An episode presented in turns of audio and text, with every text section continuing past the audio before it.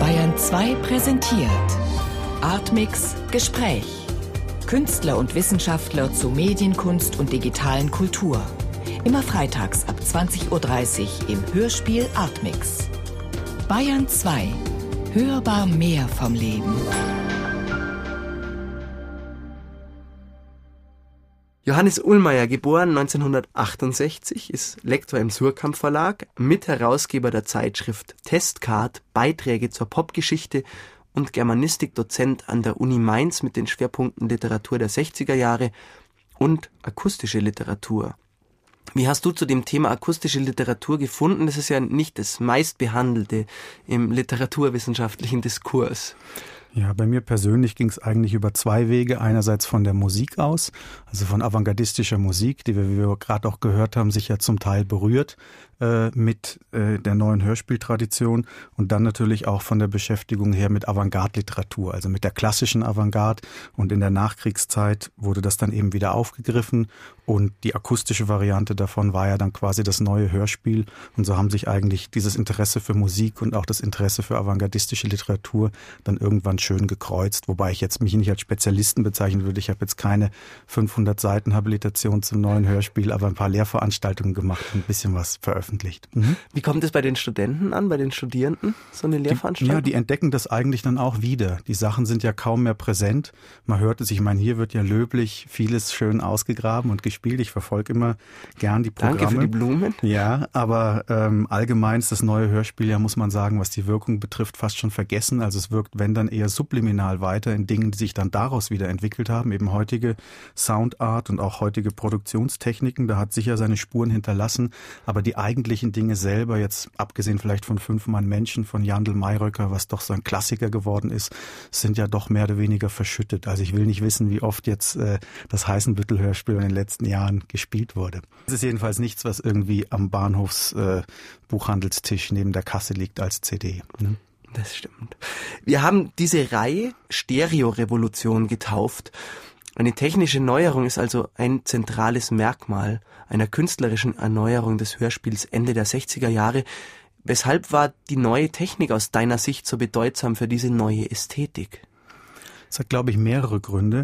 Man kann ja erstmal, man muss, also Stereo ist natürlich ein gutes äh, Stichwort dafür, wie da mit den Effekten gearbeitet wird. Die Stimmen sind verteilt in einem Panorama. Es gibt äh, zum Teil auch illustrative Effekte, wo dann also eine Autofahrt dann auch damit illustriert wird, dass quasi die Stimme durchs Panorama fährt. Also es ist einfach ein toller Effekt, mit dem man spielen kann.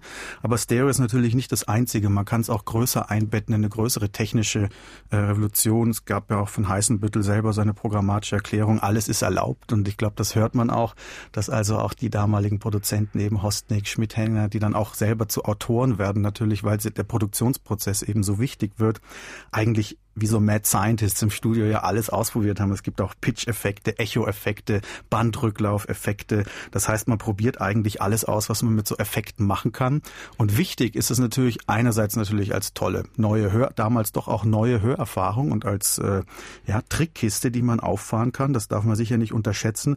Aber es hatte natürlich auch programmatische Gründe, weil man sich dadurch eben sehr stark von dem früheren Hörspiel, was das neue Hörspiel ja programmatisch bekämpft hat, also dieser 50er Jahre Hörspielvorstellung, Vorstellung von einer inneren Bühne, so wie das damals der Theoretiker Schwitzke eben formuliert hat, von der konnte man sich damit eben abstoßen, weil das einfach ein ganz neuer, für die ersten Hörer, das kann man sich heute gar nicht mehr vorstellen, weil es Standard ist, aber für die ersten Hörer ja auch surrealer Eindruck war, dass man plötzlich so Töne sich äh, oder auch Stimmen sich im Raum bewegt äh, oder bewegen hören könnte.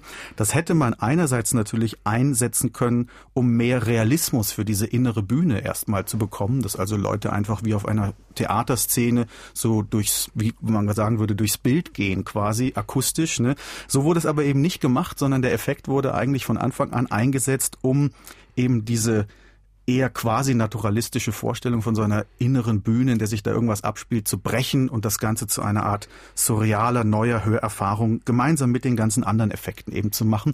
Dann muss man natürlich sich auch klar machen, dass, dass wenig kurz vorher eben in der Popmusik natürlich auch die Stereo-Revolution stattgefunden hat. Das heißt, man war als Hörer sowieso langsam. Das setzte sich da gerade ja erst durch und viele Platten sind dann noch in Mono- und Stereo-Aufnahmen erschienen parallel und weil die Leute noch keine Stereo-Plattenspieler hatten, aber die Hörerfahrung war damals dann auch schon präsent und natürlich musste das Radio und musste das Hörspiel dann auch nachziehen. Also man kann sich auch einfach einen medialen Druck, der sich da irgendwie entwickelt hat, vorstellen. Man kann ist, nicht ewig weitermachen. Dann ist der aus der Popmusik da hast du da eine Platte, die für dich so eine Art Meilenstein ist, wo, was die Stereophonie angeht, wo sich da wirklich was verändert hat? Ja, man muss natürlich vorsichtig sein, weil viele der ähm, Platten dann doch noch auf Mono aufgenommen wurden, auch Platten, die es dann in Stereo-Versionen gab. Man hat diese Stereo-Version, die dann später auch veröffentlicht wurde, auch aus Marktgründen, dann oft im Nachhinein gefaked. Das sind also gar keine Stereo-Aufnahmen, sondern die wurden dann quasi künstlich auf die Kanäle verteilt. Deswegen äh, kann man jetzt von irgendwelchen Stereo-Platten schwärmen, die vielleicht dann gar keine sind.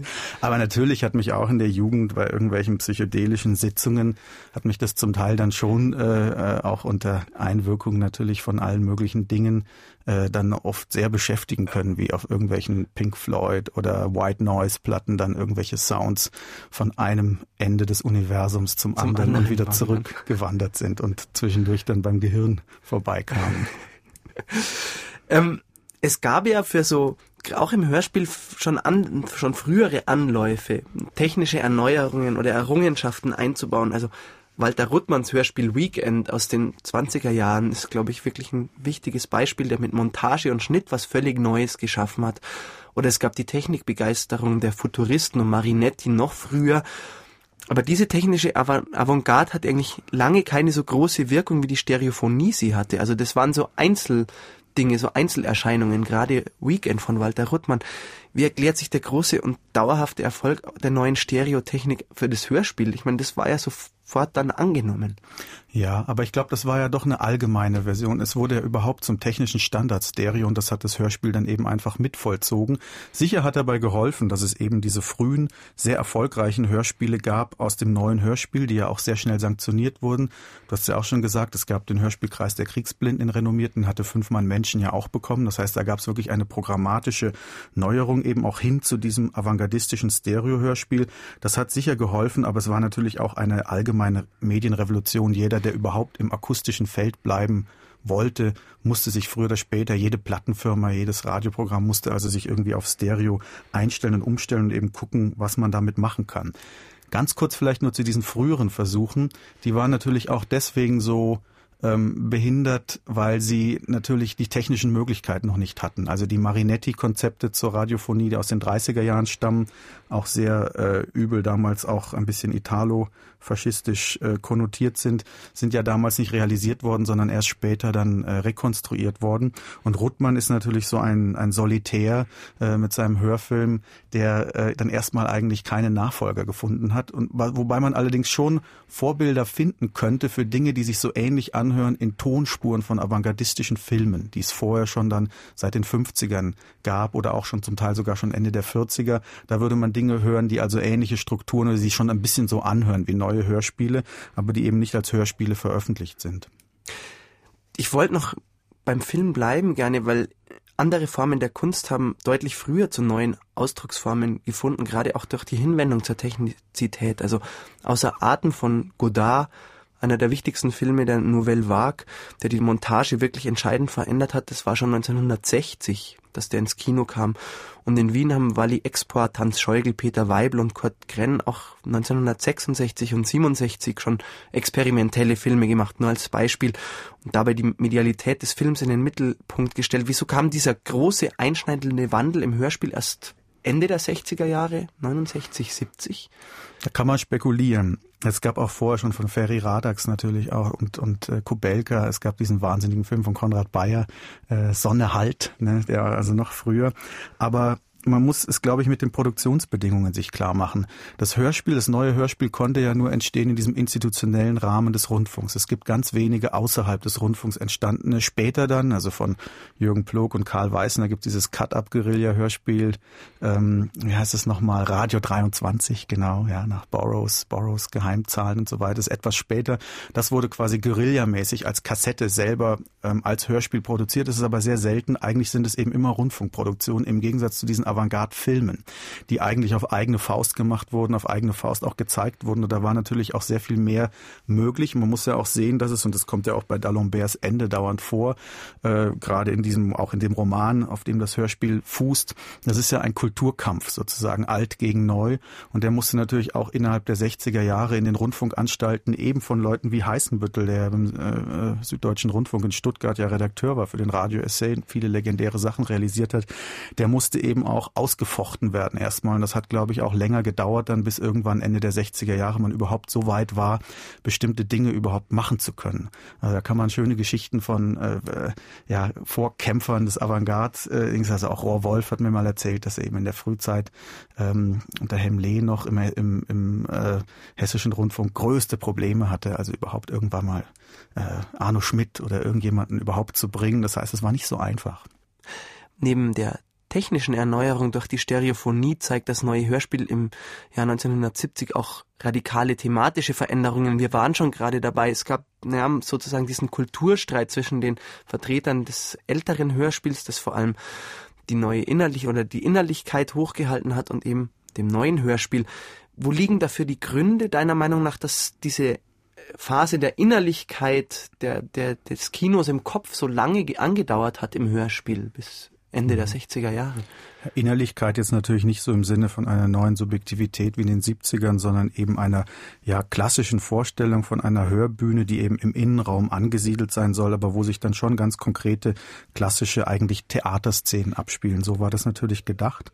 Und da war Helmut Heißenbüttel, obwohl er selber eben gar nicht zu dieser neuen jungen Generation wie dann Wondracek gehörte, äh, da war Heißenbüttel eben schon in einem Kulturkampf, den man schon so auf den Punkt bringen kann, Avantgarde, A-Narrative, äh, anti-anschauliche Formen, äh, experimentelle Formen gegen eben die klassische, auch Literatur der 50er Jahre, wie sie eben frühen 60er Jahre, wie sie eben so hegemonial war, das normale Erzählen. Und da war er durchaus, und das zeigt auch der Roman D'Alemberts Ende, der auch 1970 eben erschienen ist, der erste Roman, dieses Romanprojekt von Helmut Heißenbüttel, auch inhaltlich, da war er quasi äh, auf Seiten der Neuere, aber eben da auch eine Art äh, Daddy oder Grandpa, der also sozusagen die Jungen dann auch äh, natürlich in, mit, mit seiner Stellung eben als Redakteur, die er da auch wirklich äh, ausgenutzt hat, ähm, im positiven Sinne dann stark gemacht hat. Äh, auch die damaligen Feinde werden ja auch genannt durchaus. Also einerseits ist diese Figur, die da porträtiert wird, dieser eigentlich nur aus Zitaten und aus Klischees bestehende, und das ist ja auch wieder meta selbstthematisch, ein Rundfunkredakteur, aber auch eben ganz konkrete Figuren Figuren wie Hans Meyer oder Marcel Reich-Ranitzky, den es ja auch heute noch gibt, eben der doch eher eine konservative Literaturauffassung vertritt, werden hier quasi als die Feinde äh, annonciert und eben mit den Mitteln des experimentellen Hörspiels quasi als äh, Jargonhelden eigentlich entlarvt. Das hat so durchaus auch eine ideologiekritische Funktion, wobei die Ideologiekritik jetzt von heute aus nicht besonders politisch erscheint. Es ist eher so eine Art allgemeine sozusagen Ideologiekritik, die halt fragt nach der Verfasstheit von Leuten, die sich also nur noch aus fremder Rede, aus Jargon, aus einem Kulturbetriebsjargon eben zusammensetzen und den versucht eben mit den mit seinen Mitteln Heißenbüttel hier äh, ja einerseits aufzuzeigen und dabei aber eigentlich auch zu schlachten. Da ist schon ganz schön viel Furor eigentlich auch drin. Ich weiß nicht, ob man das heute noch so hört, aber es ist ganz deutlich, damals hatte das durchaus auch seine Spitzen. Ich denke, ein wichtiges Thema war auch zwei oder drei Porträts Individualität beziehungsweise die Vergeblichkeit von Individualität. Und auch in Paul oder die Zerstörung eines Hörbeispiels geht es darum, auch ganz klassisch in Fünf Mann Menschen haben wir auch schon angesprochen. Weshalb ist diese Individualität oder die Vergeblichkeit der Individualität so ein wichtiges Thema für das neue Hörspiel? Das war sicherlich eine allgemeine existenzielle Erfahrung auch, die sich ja auch in der damaligen Literatur sehr stark äh, ausprägt, also Zweifel an der, ja, ähm, an der sozusagen an der Kohärenz des Ichs könnte man sagen, an einer äh, an, an einem Subjekt, was quasi Herr seiner selbst ist, beziehungsweise auch mit sich selbst identisch ist. Diese Zweifel werden sehr stark, ähm, ja auch in ganz berühmten Romanen bei Max Frisch und so weiter ja thematisiert und das wird eben hier mit diesen neuen Mitteln auf eine eher auf einer eher ähm, ja sprachtheoretisch fundierten Ebene, sprachkritischen Ebene eben ähm, äh, durchgespielt. Der Mensch wird quasi auseinandergenommen in die Sprachmomente, aus denen er entsteht und dabei zerfällt natürlich diese Individualität.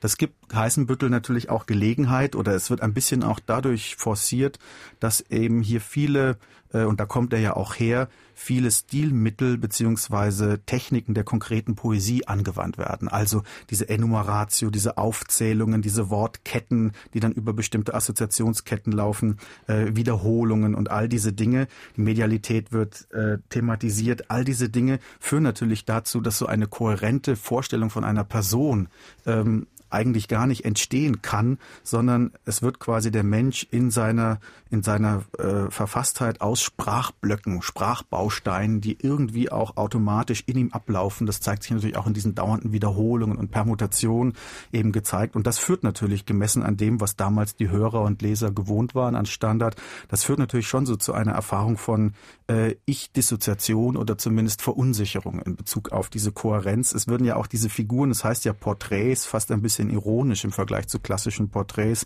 Es werden ja diese Figuren absichtlich gar nicht wirklich anschaulich oder sichtbar. Man erfährt zwar unheimlich viel, sie werden eigentlich im klassischen Sinne völlig undramatisch so von außen beschrieben. Es gibt diese tausenden Ersätze, erst das, erst das, erst das, dabei kommt alles Mögliche vor. Er kommt dann, nimmt dann Hasch und ist also in seinen, äh, in seinen Neigungen ein bisschen unregelmäßig und so. Da ist also inhaltlich dann schon ganz schön viel natürlich schon drin. Trotzdem äh, wird diese Figur absichtlich eigentlich nicht anschaulich als in sich selbst ruhende Person. Und das ist auch dann, glaube ich, die Kritik oder die Generalkritik, die Grundsatzkritik, die eben mit dieser Form ausgedrückt werden soll. das war der Einfluss der konkreten Poesie. Ganz stark war in dieser Zeit auch die Popliteratur. Im Jahr 69 ist die stilprägende und bis heute legendäre Anthologie Acid, neue amerikanische Szene erschienen, die Rolf-Dieter Brinkmann und Ralf Renner Rigula herausgegeben haben. Hubert Fichtes Palette erschien 1968. Welchen Einfluss hatte die neue Literatur, die neue Popliteratur auf das neue Hörspiel damals? Sicher auch einiges. Es gab eine große Nähe oder Kompatibilität durchaus. Also, dass zum Beispiel Fünfmann Menschen schon so kurz ist und so knackig. Außerdem überhaupt, das hat natürlich auch ältere andere Wurzeln.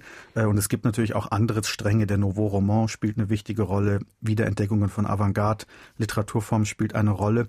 Aber natürlich auch eine Rolle spielt ganz allgemein die Entwicklung hin zur Musikalität. In dem wichtigen Band Neues Hörspiel, das war so der programmatische Band, der heißt Texte und Partituren. Also man hat das Ganze auch sehr sehr als Partituren verstanden. Deswegen hat man sowieso schon immer eine Nähe zur Musik und man wollte natürlich auch diese, dieses junge und hippe dieser damals ja wirklich wahnsinnig starken Popszene, die auch überhaupt als Utopie und Verheißung überhaupt eines ganz neuen, auch ästhetischen Raums galt, die wollte man natürlich auf nehmen. Also Amondyl, die legendäre Krautrock-Kapelle, auch ganz passend hier in München, äh, spielt ja, improvisiert ja zu diesem Hörspiel. Wobei man sagen muss, äh, Heißenbüttel selber war von der Generation her natürlich kein Pop-Autor. Es werden solche Dinge integriert. Man bekommt ja auch das Drogenthema. Es wird dann ein LSD-Trip genommen. Man bekommt dann eben diese psychedelischen äh, Far-Out-Riffs dann, wenn es immer, wenn es um Hasch geht, werden die so eingespielt. Es hat hier ein bisschen was äh, vielleicht äh, gekünsteltes. Es gibt da so etwas etwas klarere Synthesen, etwas später dann äh, mit der Musik von Deuter, von Wondracek eben auch Maschine Nummer 9. Dieses Hörspiel, da, da hat man dann wirklich so einen, da ja. hat man dann so einen richtigen Freak-Out-Trip, da, äh, funkt, da geht das auch eher zusammen. Hier ist es eher so ein bisschen äh, Zeitkolorit, was sich hier reinmischt. Und man muss auch sagen, dass auch in diesen dauernden Wiederholen die junge Generation, die Generation macht das und macht das und macht das.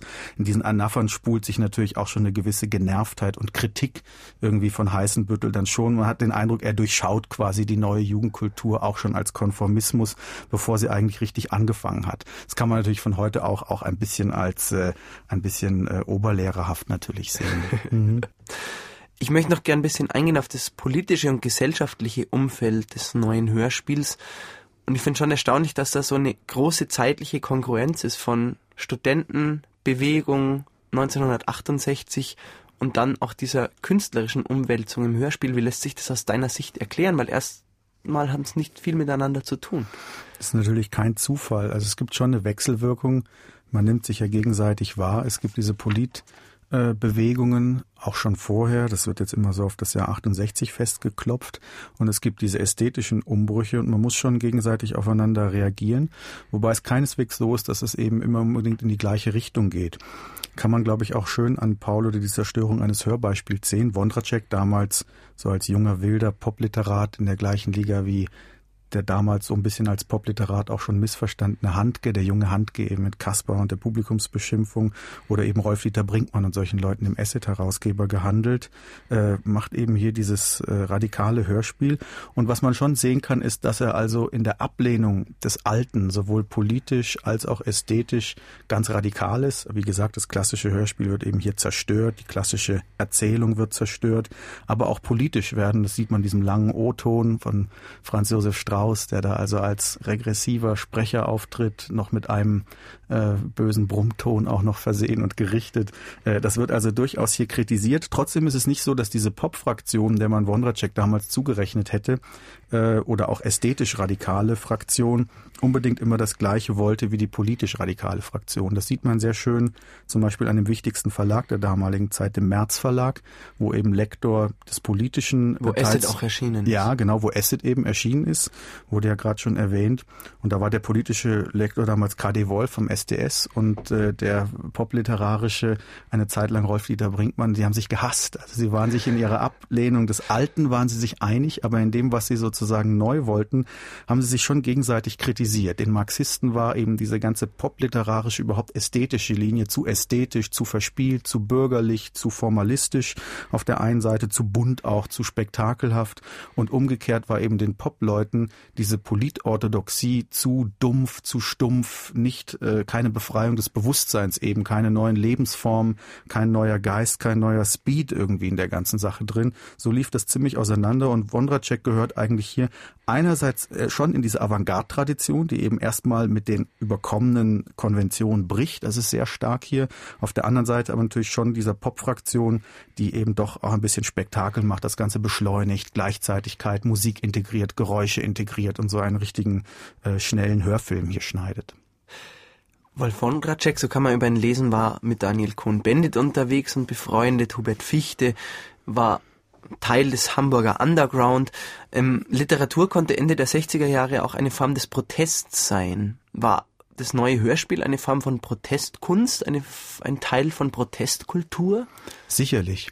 Sie war sicher so gemeint, wobei eben der institutionelle Rahmen und auch der avantgardistische Hintergrund natürlich dann immer zu so einer Ambivalenz führt. Man kann sagen, dass objektiv, so wie die gebaut sind und mit dem, was sie meinen und wie ihre Kritik formuliert ist, diese Dinge sehr radikal kritisch sind, sowohl an ästhetischen eingeschliffenen Konventionen als auch an Lebenskonventionen, politischen Konventionen und so weiter. Das Problem ist natürlich, dass sie dadurch, dass sie mit diesen avantgardistischen Mitteln arbeiten, natürlich selber Teil einer dann doch eher im Bürgertum beheimateten Avantgarde-Kultur werden. Das heißt, so ein Stück wie Paulo die Zerstörung eines Hörbeispiels wäre gerade für Paul, diesen Lastwagenfahrer, es hat natürlich auch so was Pop-Literaturmäßiges, eine Art Road-Movie. Er fährt da eben, das ist das Einzige, was man erfährt halt. Er fährt da von der einen Stadt zur anderen. Aber gerade für diesen Paul, gerade für diesen Lastwagenfahrer wäre das eigentlich nicht unbedingt die Platte, die er sich kaufen würde. Es ist nämlich damals als Platte erschienen sogar. Also man erreicht mit solchen avancierten Formen von Kritik natürlich nicht die, die man vielleicht äh, als linker Aktivist dafür äh, bekommen will. Das ist auch ein Problem, was das neue Hörspiel, wo es eben politisch aktiv sein wollte, nie wirklich, äh, aber das ist da nicht das Einzige, aber, es konnte es nie, es konnte es nie, nie wirklich, ähm, ich finde, Fünf Mann Menschen ist auch eine radikale Kritik an konventioneller äh, sozusagen Identitätsbildung, an eingefahrenen äh, Gewohnheiten, an der, könnte auch sagen, an der Entfremdung durch die, nicht zuletzt eben auch durch die kapitalistische Welt. Durchaus. Das ist eine Entfremdungskritik, eine ganz starke. Und das spielt eben bei Heißenbüttel auch eine Rolle. Bei all diesen Autoren spielt das eine äh, große Rolle. Aber die Frage ist, ob es übersetzbar ist in einen konkreten politischen Kampf, den man ja damals gleichzeitig führen wollte.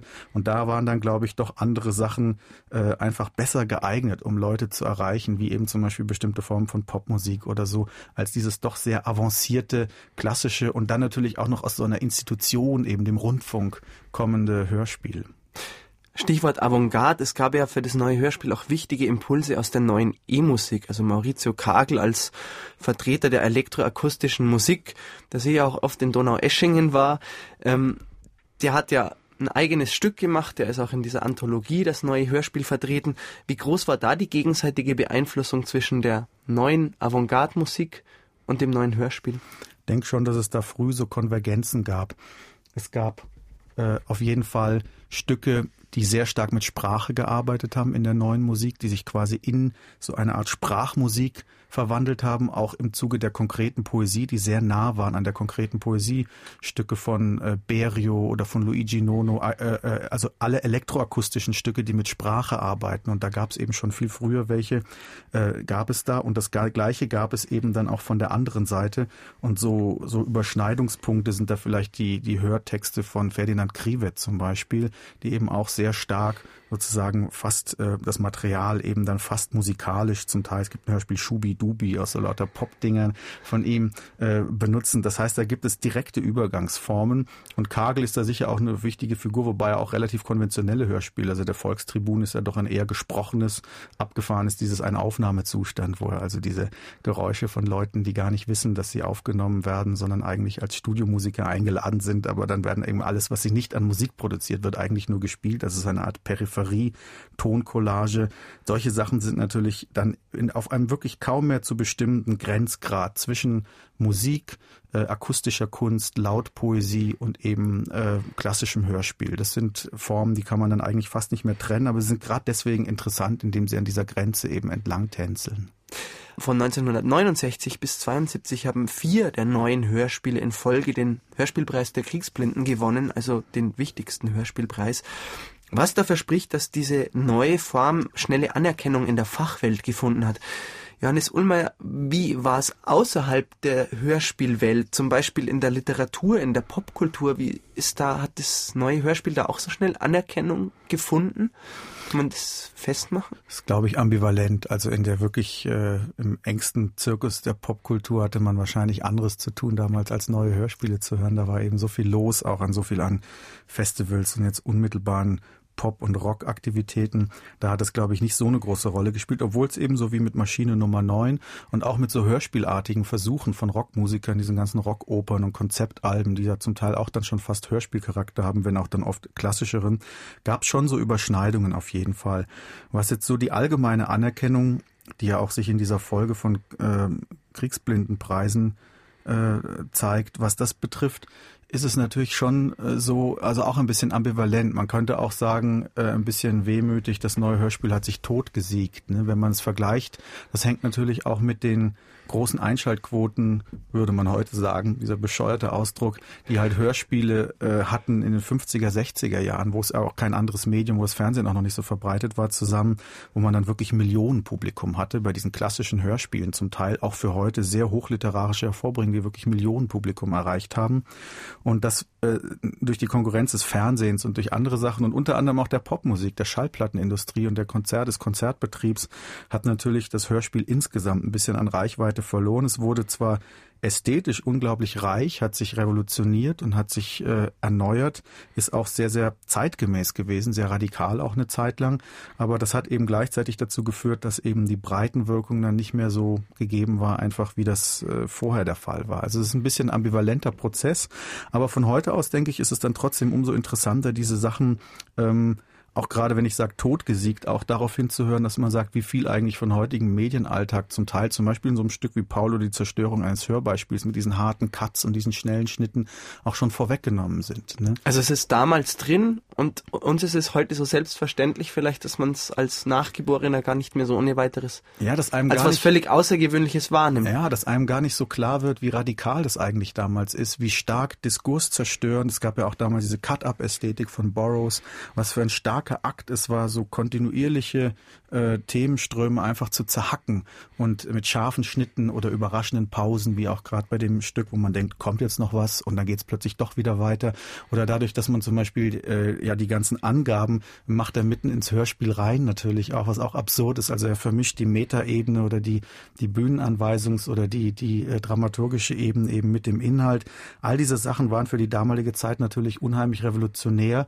Heute kann das vielleicht so als Spielerei zum Teil gelten, aber es war damals doch äh, grundstürzend. Das muss man sich klar machen.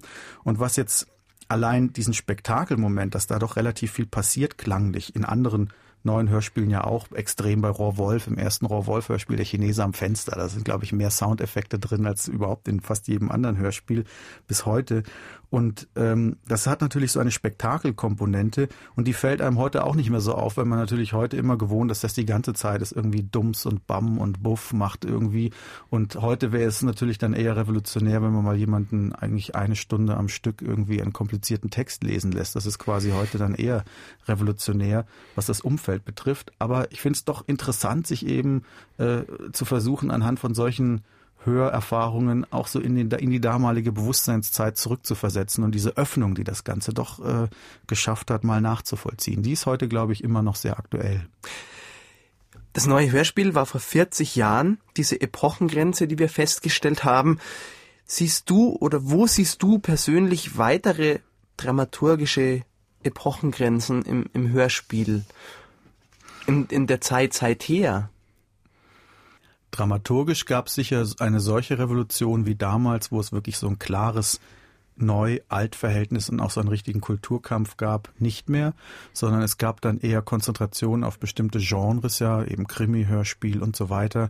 Also bestimmte Genre-Hörspiele in den 70ern wurden sie dann relativ stark und dann eigentlich so eine friedliche Koexistenz. Das hängt natürlich auch immer ein bisschen mit dem Charakter der einzelnen Rundfunkanstalten zusammen, dass manche etwas klassischer, hochliterarischer, vielleicht auch langsamer sind oder eben äh, wie der BR ein bisschen moderner, äh, dann äh, digitale Produktionsform natürlich gut, das ist heute natürlich auch Standard, aber das ist glaube ich auch nicht mehr so eine große Revolution gewesen jetzt. Das ist natürlich dann auch äh, neu. Es gab ja auch später dann Dinge wie Kunstkopfverfahren, Quadrophonie und so. Es gab ja alle möglichen technischen Revolutionen in Anführungsstrichen, die dann aber komischerweise nicht solche großen Wirkungen gehabt haben. Genauso wie die Digitalisierung würde ich sagen insgesamt auch. Es ist halt heute Standard. Man konnte sehr viel damit machen und es gibt natürlich einzelne Stränge heute, die in der Tradition des neuen Hörspiels weiterarbeiten mit dieser Zitat Zitat Technik, Sampling, sehr viel digitalen Effekten eben auch und dieser äh, Mischung der Genregrenzen eben zwischen Musik, Text und so weiter. Da wird ja weitergearbeitet, aber das ist eben ein Segment, was halt fried, mehr oder weniger friedlich koexistiert mit anderen, dann sehr viel konventionelleren Hörspielformen. Aber jetzt so eine junge äh, Generation oder ein, ein Epochenumbruch, wo wirklich nochmal im Hörspiel eine ganze neue Gruppe von Leuten angetreten wäre, die gesagt hätte, alles, was bisher gemacht wurde, ist Mist, wir müssen das jetzt neu machen, äh, habe ich eigentlich so in der Form nachher nicht mehr vermerkt. Aber gut, das ist natürlich auch immer eine Frage des Ausschnitts. Zum Schluss zusammenfassend, was würdest du sagen, aus deiner Sicht sozusagen als Nachgeborener, 1968 Geborener, was macht das neue Hörspiel aus deiner Sicht so besonders und außergewöhnlich? Ja, dass das einfach sehr intensive akustische ähm, Produkte sind, die eben, man kann sagen, historisch an so einem Sattelpunkt stehen, die eben einerseits diese hohe Kultur der Produktionstechnik und auch das hohe literarische Niveau, was man in der damaligen Hochliteratur und dem äh, sozusagen öffentlich-rechtlichen äh, Rundfunk, der sich da noch nicht anbiedern musste an irgendwelche Privatfernseh äh. Äh, das hatte man auf der einen Seite. Auf der anderen Seite hat man aber eben auch schon das neue, irgendwie popkulturelle, fast schon swingende. Das kommt also quasi dann da aus der Zukunft oder aus dieser Gegenwart heraus. Äh, und das vermischt sich da eben. Und das führt einfach zu sehr, sehr intensiven, gleichzeitig doch sehr kritischen äh, Hervorbringungen. Und da sind sozusagen alle Regler auf zehnmal für kurze Zeit. Und später war es dann schwer, das dann so zu halten. Man musste dann doch immer so einzeln ein bisschen zurückfahren.